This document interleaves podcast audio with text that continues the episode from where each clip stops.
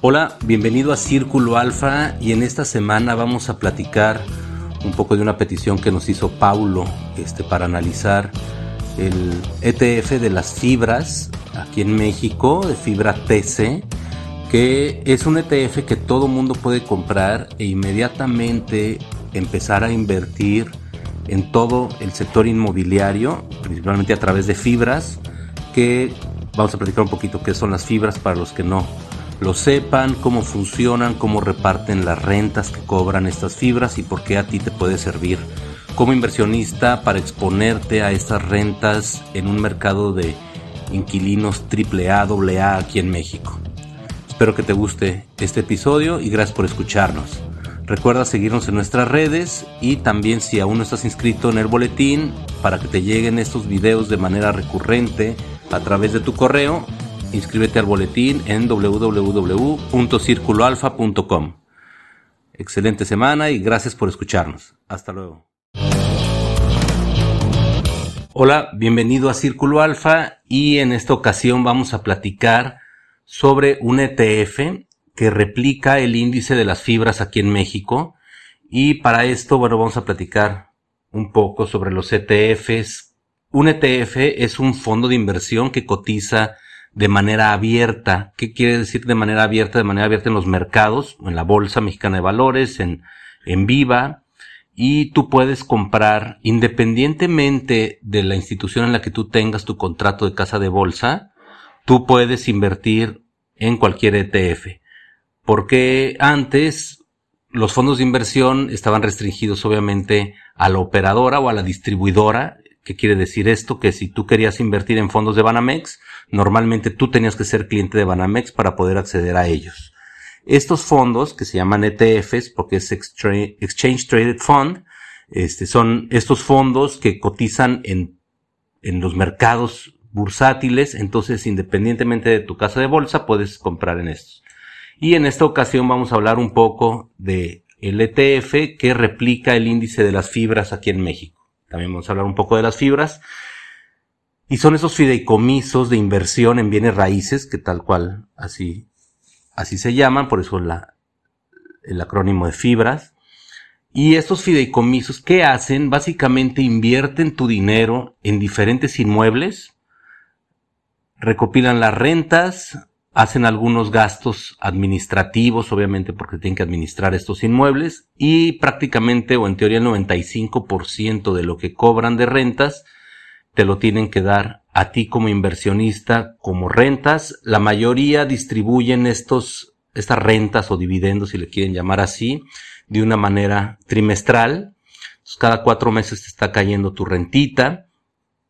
Y este, bueno, es una forma de recibir estos ingresos por las rentas y exponerte a otros inmuebles que difícilmente tú podrías construir de manera independiente por para tener también inquilinos que difícilmente tú podrías atender de manera independiente. Estamos hablando de empresas este, industriales, comerciales, corporativas.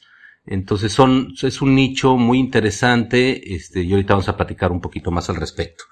Y bueno, algo bien importante es que el 90% de los millonarios se hicieron ricos a través de los bienes raíces a través del sector inmobiliario y esto pues prácticamente te obliga a ti como inversionista a tener un portafolio también inmobiliario si es que quieres también crear riqueza. A mí en lo personal creo que es una de las de las inversiones para mí más más atractivas por muchas razones.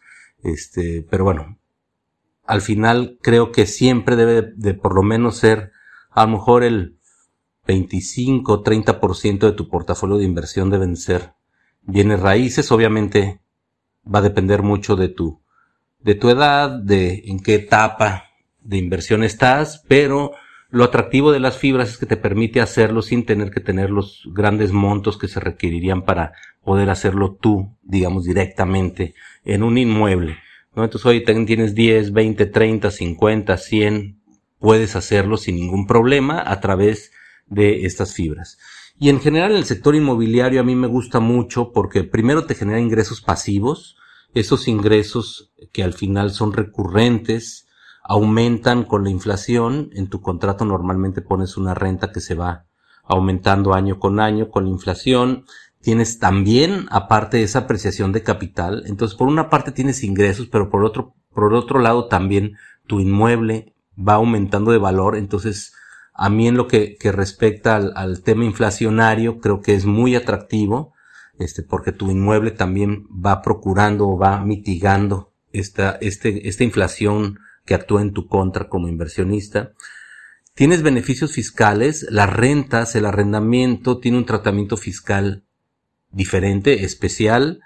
Eh, sí tienes que ser cuidadoso para ver cómo lo, lo manejas, este, y ahí acércate a un, un, fiscalista que es quien mejor te puede orientar, pero al final tiene esos beneficios fiscales.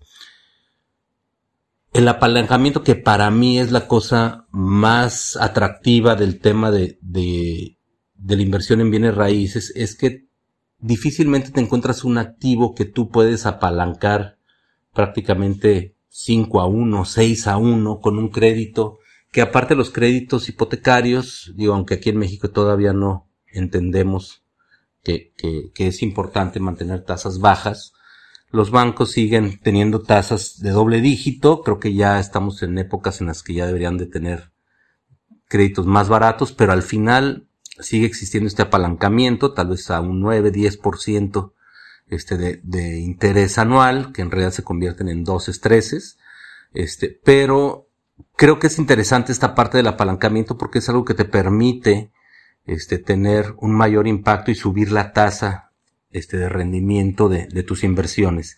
Por el otro lado viene el refinanciamiento, que eso también te permite que en caso de que las tasas bajen, bueno, puedes hacerlo con mejores tasas, Aquí, en este caso, por favor, evita a toda costa las variables, las tasas variables, ya que en el mediano largo plazo no tenemos certidumbre de qué pueda pasar y normalmente lo que sucede es que con las tasas fijas eventualmente tú, este, tus rentas van a acabar cubriendo tus costos financieros. Entonces, bueno, esa es una recomendación personal. Platicando un poco de esta fibra TC, tenemos que hacer alusión al índice primero, porque la fibra, este, o más bien este ETF, que se llama fibra TC, replica el índice de la bolsa de las fibras. Esto quiere decir que hay un índice de referencia que hace Standard Poor's y eso es lo que estamos viendo en este momento. Son 10 este, diferentes fibras que constituyen este índice, este, con, con mayor o menor medida. Ahorita vamos a ver en, las siguientes gráficas en qué porcentaje está cada uno de estos, pero básicamente estamos viendo a Terrafina, Fibra 1, este Macquarie, este controladora Fibra Danos, este Prologis, Fibra Monterrey, este Fibra Hotel, Fibra In, eh, Carnemart, este Fibra Shop. Vamos a platicar un poco de, del, del sector de las fibras de una manera muy, muy rápida, pero es importante que entiendan que primero se crea el índice y luego esta fibra, esta, perdón, este ETF replica este índice. Cuando un, un ETF o un instrumento financiero replica un índice, corremos el riesgo de que la, esta, este, este comportamiento no sea idéntico, puede estar a un 90, 95, 98%, que es lo que estaríamos buscando. Entre más lo replique mejor. Obviamente, este, va a depender también mucho de los costos de administración. Aquí vemos el desempeño que ha tenido el índice de las fibras en México comparado contra este el índice de bueno, se le llama índice de retorno total este de, la bolsa que no nada más analiza bueno expresa las la, la diferencia o la, o la evolución en los precios de las acciones del IPC sino que también los dividendos, ¿no? Porque obviamente también estamos considerando dividendos en, en las, en las fibras, que son estas rentas, entonces este flujo, y podemos ver que prácticamente en el 2011, que, que, que data estos 10 años de historia que vemos aquí en la gráfica, podemos ver cómo este, el índice de las fibras ha superado pues bastante el, el, el valor de, de nuestras, de nuestro comparativo, nuestro benchmark, que es el índice de retorno total, ¿no? Del IPC. ¿Qué estamos comparando? Las fibras, que es el sector inmobiliario, con las acciones que componen el IPC y sus dividendos de los últimos 10 años. podemos ver aquí la diferencia y esto hace que, pues, nos dé certidumbre en el sentido de que aparte tenemos un bien raíz respaldando nuestro capital, que esto yo creo que es bien importante. Tú eres propietario al final de esta, de cierto porcentaje de esta cartera de inmuebles, ¿no? Podemos ver año con año el retorno que ha tenido este, este índice y podemos ver prácticamente desde el 2012, 13 hasta el 2020 como sí evidentemente ha habido este, rendimientos negativos. Este, la pandemia también generó este, un problema fuerte en este sentido, pero podemos ver un, un, un retorno relativamente constante y atractivo a lo largo del tiempo. Y bueno, vamos a hablar ya de lleno del fibra TC o fibra TC 14, como también lo puedes encontrar a lo mejor en algunos buscadores, creo que en Yahoo viene de esa forma. Y bueno, su objetivo es replicar el índice que habíamos hablado, el índice de las fibras de Standard Poor's a través de la Bolsa Mexicana de Valores. Y es importante saber, bueno, qué es este índice. Este índice, este, tiene un, un número de muestras hasta de 20. Hoy por hoy tiene 10. También es un, es un índice que yo diría que no está al 100% maduro, porque obviamente pues está al 50% de lo que debería tener y también es un mercado que apenas está, yo creo que desarrollándose y tiene ahí algunos, yo creo que algunas áreas de oportunidad que, que tal vez en los próximos años, para que veamos su explosión, este, también tienen que cambiar. Entonces, bueno, este, este índice está compuesto hoy por hoy por estas 10 fibras que se rebalancean dos veces al año este, si mal no recuerdo, después de la tercera semana de diciembre y la tercera semana de junio, que es lo normal, es cuando se rebalancea y se publica a través de Standard Poor's y la Bolsa Mexicana de Valores este rebalanceo para poder hacerlo de acuerdo a ciertos factores que toman en cuenta, como puede ser su volumen, su tamaño, el número de activos que representan del total del sector de las fibras y una serie de, de factores que le dan un peso específico a cada una de estas fibras. Y bueno, aquí vemos, por ejemplo, en los generales, este, estas fibras, bueno, esta fibra en particular, cobra un gasto de administración de 0.5%. Esto es el ETF. ¿sí? Esto no habla de lo que cobran internamente las fibras, que es otro tema que voy a dejar para el final. Pero esto es lo que el ETF por sí mismo cobra. Entonces, si estamos viendo que eh, un instrumento para hacer de capitales, creo que en ETFs es, es algo razonable que ande en, en, este, en este monto, un fondo de inversión de renta variable o de capitales en una operadora, digamos, Banamex, Santander, GBM, etcétera, debe andar alrededor del 1.5, inclusive 2% podrías encontrar fondos de, renta variable en este rango. Obviamente este es un, es un, es un fondo, porque en realidad es un fondo, este, es un fondo que invierte de una manera relativamente pasiva, no tiene una administración activa. Esto quiere decir, no está comprando y vendiendo constantemente diferentes, este, diferentes emisoras lo que hace obviamente es replicar el índice y va ajustándose. Obviamente si se va comprando, va entrando dinero, saliendo dinero de, del fondo, tiene que este, ir tratando de, de operar de una manera, este, en los mismos porcentajes para replicar y mantener la, esa, esa, esa congruencia con el índice. Pero bueno, también pueden encontrar que va a haber comisiones de entrada y salida en su casa de bolsa. Va a depender mucho. En GBM, para que tengan una referencia, nuestra peor comisión de entrada y de salida es el punto 25, nada más para que lo tomes como referencia. Y si tú ves por ahí un punto 5, un punto 7 en tu casa de bolsa, pues le aprietes un poco las tuercas o definitivamente te cambies. Porque sí, sí es importante tener este, mejores comisiones porque en función al costo van tus rendimientos. Y bueno, entonces, este, Fibra TC de qué te sirve o cuál es la, una de las principales ventajas, creo que el que puedas acceder a este índice, el que puedas acceder a estos, esta cartera o este portafolio de bienes inmuebles es muy interesante. Y también al mismo tiempo estás diversificado en diferentes sectores, ¿no? ¿Qué sectores son los típicos de, de una fibra? Obviamente la parte industrial, que yo creo que es la más, la más potente, la parte comercial, centros comerciales, este, la parte corporativa mediante oficinas y algunos hoteles, ¿no? Entonces puedes ver también el sector turístico. Obviamente, esta pandemia, pues prácticamente le pegaron a todos. Yo creo que a lo mejor la parte industrial fue la que aguantó un poquito más, a pesar de que también no, no, no la libró de, al 100%, pero la parte comercial, la parte hotelera en particular, creo que fue la más golpeada de todas. Y bueno, pues yo creo que también es buen momento para reconsiderarlo. Y algo bien importante es que tu inmueble sigue estando ahí, ¿no? O sea, pase lo que pase, los ladrillos están puestos uno arriba de otro y eso es lo que lo hace tan interesante.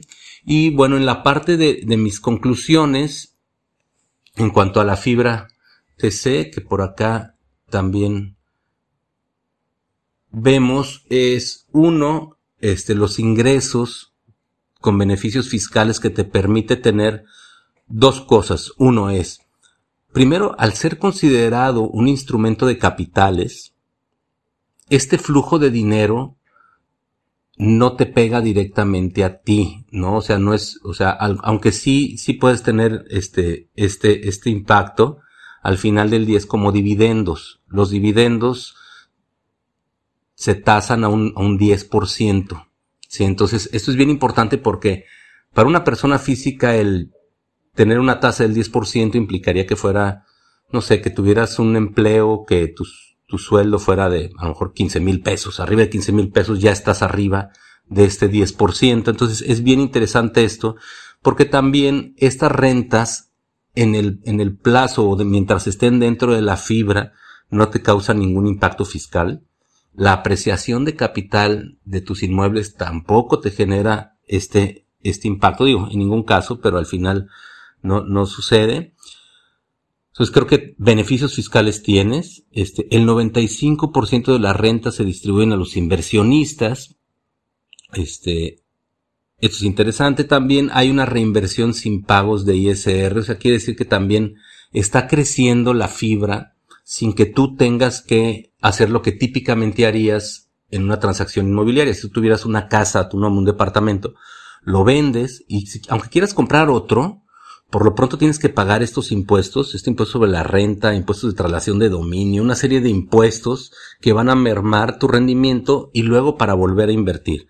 Aquí en México todavía no hay incentivos para invertir en propiedades de mayor valor como es en Estados Unidos, entonces eso lo hace un poquito, este, pues yo creo que, que, que, que, te pone a pensar dos veces en saber si quieres ya este, tomar las utilidades de algún inmueble. Y aquí el, el ETF, bueno, te lo, te lo permite, ¿no? Esta apreciación de capital que hablábamos, al final creo que ahorita con las inflaciones que hay tan fuertes, por ejemplo, en la parte del acero, pues cualquier inmueble, a lo mejor un 15, 20% por lo menos es acero y vale mucho más. O sea, en realidad ya tiene un valor mucho más caro, entonces esos valores de reposición este, van a elevar mucho el, valor también de mercado de, los inmuebles. Y bueno, cuando entras a un ETF que replica a estas fibras, inmediatamente diversificas en cientos de, de inmuebles, cientos de inmuebles, cientos de inquilinos, y esto también te permite tener un acceso a un mercado doble A y triple A, ¿no? Que difícilmente son, son inquilinos que pagan sus rentas a tiempo, que son inquilinos de, de mediano o largo plazo, porque bueno, todos los que han este, tenido rentas este, y más residenciales o comerciales, inclusive entre más chiquito sea tu inquilino, más rotación vas a tener, eso es normal. Este, y, y, y bueno, sabes que aunque parezca que estás obteniendo una renta atractiva, que puede ser a lo mejor un 8%, ya muy bueno, un 10%, al final vas a ver una merma por esa desocupación y esa rotación. Entonces esto es bien importante porque también a veces no lo consideramos dentro de, nuestro portafolio. Algo que a mí no me encanta dentro de las fibras es la poca claridad que hay en los fees de administración. Este, y esto creo que cuando es una nueva industria es muy fácil ver por qué tienes esta, esta administración externa, pero son los mismos que, que hicieron la fibra, ¿no? O sea, al final del día, quien crea la fibra acaba dándose la, administración a sí mismo por fuera y eso a veces crea un poquito de, de pues de dudas y un poquito de, de, podría sentirse como un abuso por parte de ellos, viéndolo como inversionista, porque pues, ellos se pagan a ellos mismos por administrarse. Y aunque es válido, lo que creo que ha generado, porque no, no, no han hecho nada ilegal, pero lo que ha generado muchas dudas y este, es la claridad. ¿no? Decir, ok, ¿cuánto te pagas? ¿Por qué te pagas? ¿Por qué tú si recibes o, tus incentivos no están alineados a los míos? Un ejemplo, oye, la acción de, de tu fibra bajó, pero tú sigues recibiendo igual o más dinero. Entonces, muchas veces no están alineados correctamente los, los incentivos y esto genera que, que para ellos genere valor o para el administrador genera valor pero no para el inversionista y aquí puede haber un conflicto de intereses. ¿no? Entonces creo que eso es todo en ese sentido. Fuera de eso, a mí me gustan las fibras, este, creo que llenan un hueco que a mí en lo personal yo llevaba muchos años, este, viendo y siguiendo los, los Real Estate Investment Trust de Estados Unidos, que son los REITs, este, y siempre me dio inquietud que existiera aquí en México, ya luego existieron y bueno, creo que ahí van. Al final creo que permiten también al sector inmobiliario poder desarrollarse de una manera mucho más interesante porque bueno, sabemos que es un país donde el, el crédito está bastante limitado en todos sentidos y para hacer grandes desarrollos pues los inversionistas o los, los desarrolladores tenían que, que, que sacar la cabeza y, y, esperar que no les cortaran el cuello en el, en el proceso de desarrollar grandes, grandes proyectos. Entonces creo que esto también ayuda a que mejores y más grandes desarrolladores puedan aventarse a hacer proyectos cada vez más interesantes y creo que es lo que hemos visto en los últimos años y espero que, que así continúe y vaya madurando esto para que te dé más claridad a ti como inversionista y te dé más confianza invertir en estas fibras que creo que al final tienen atributos principalmente el inmueble que se me hace muy muy interesante. Pues bueno, este también tenemos aquí la tabla que se las dejo de los fees externos para que las puedan revisar y puedan entender qué es lo que está sucediendo. En particular, este bueno, Sura tuvo ahí algún algunos algunos algunas discusiones públicas, inclusive con FibraShop, precisamente por este tema de los fees y bueno, pues los invito a que aquí lo vean de manera detallada y cualquier comentario, pregunta que tengan, con mucho gusto, aquí estamos a sus órdenes. Pues no queda más que despedirme. Muchas gracias por escucharnos y espero que la próxima semana también nos acompañen. Hasta luego. Soy Ricardo Padilla y esto fue Círculo Alfa.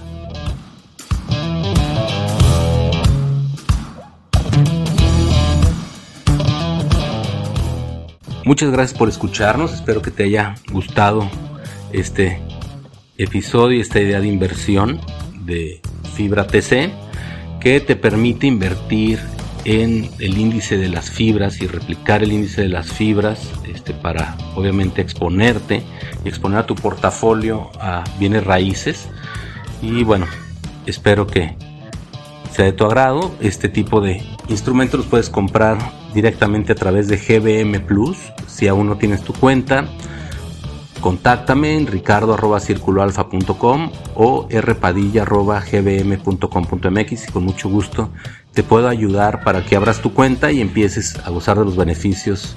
Esto fue todo por esta semana. Muchas gracias por acompañarnos. Yo soy Ricardo Padilla y esto fue Círculo Alfa. Hasta luego.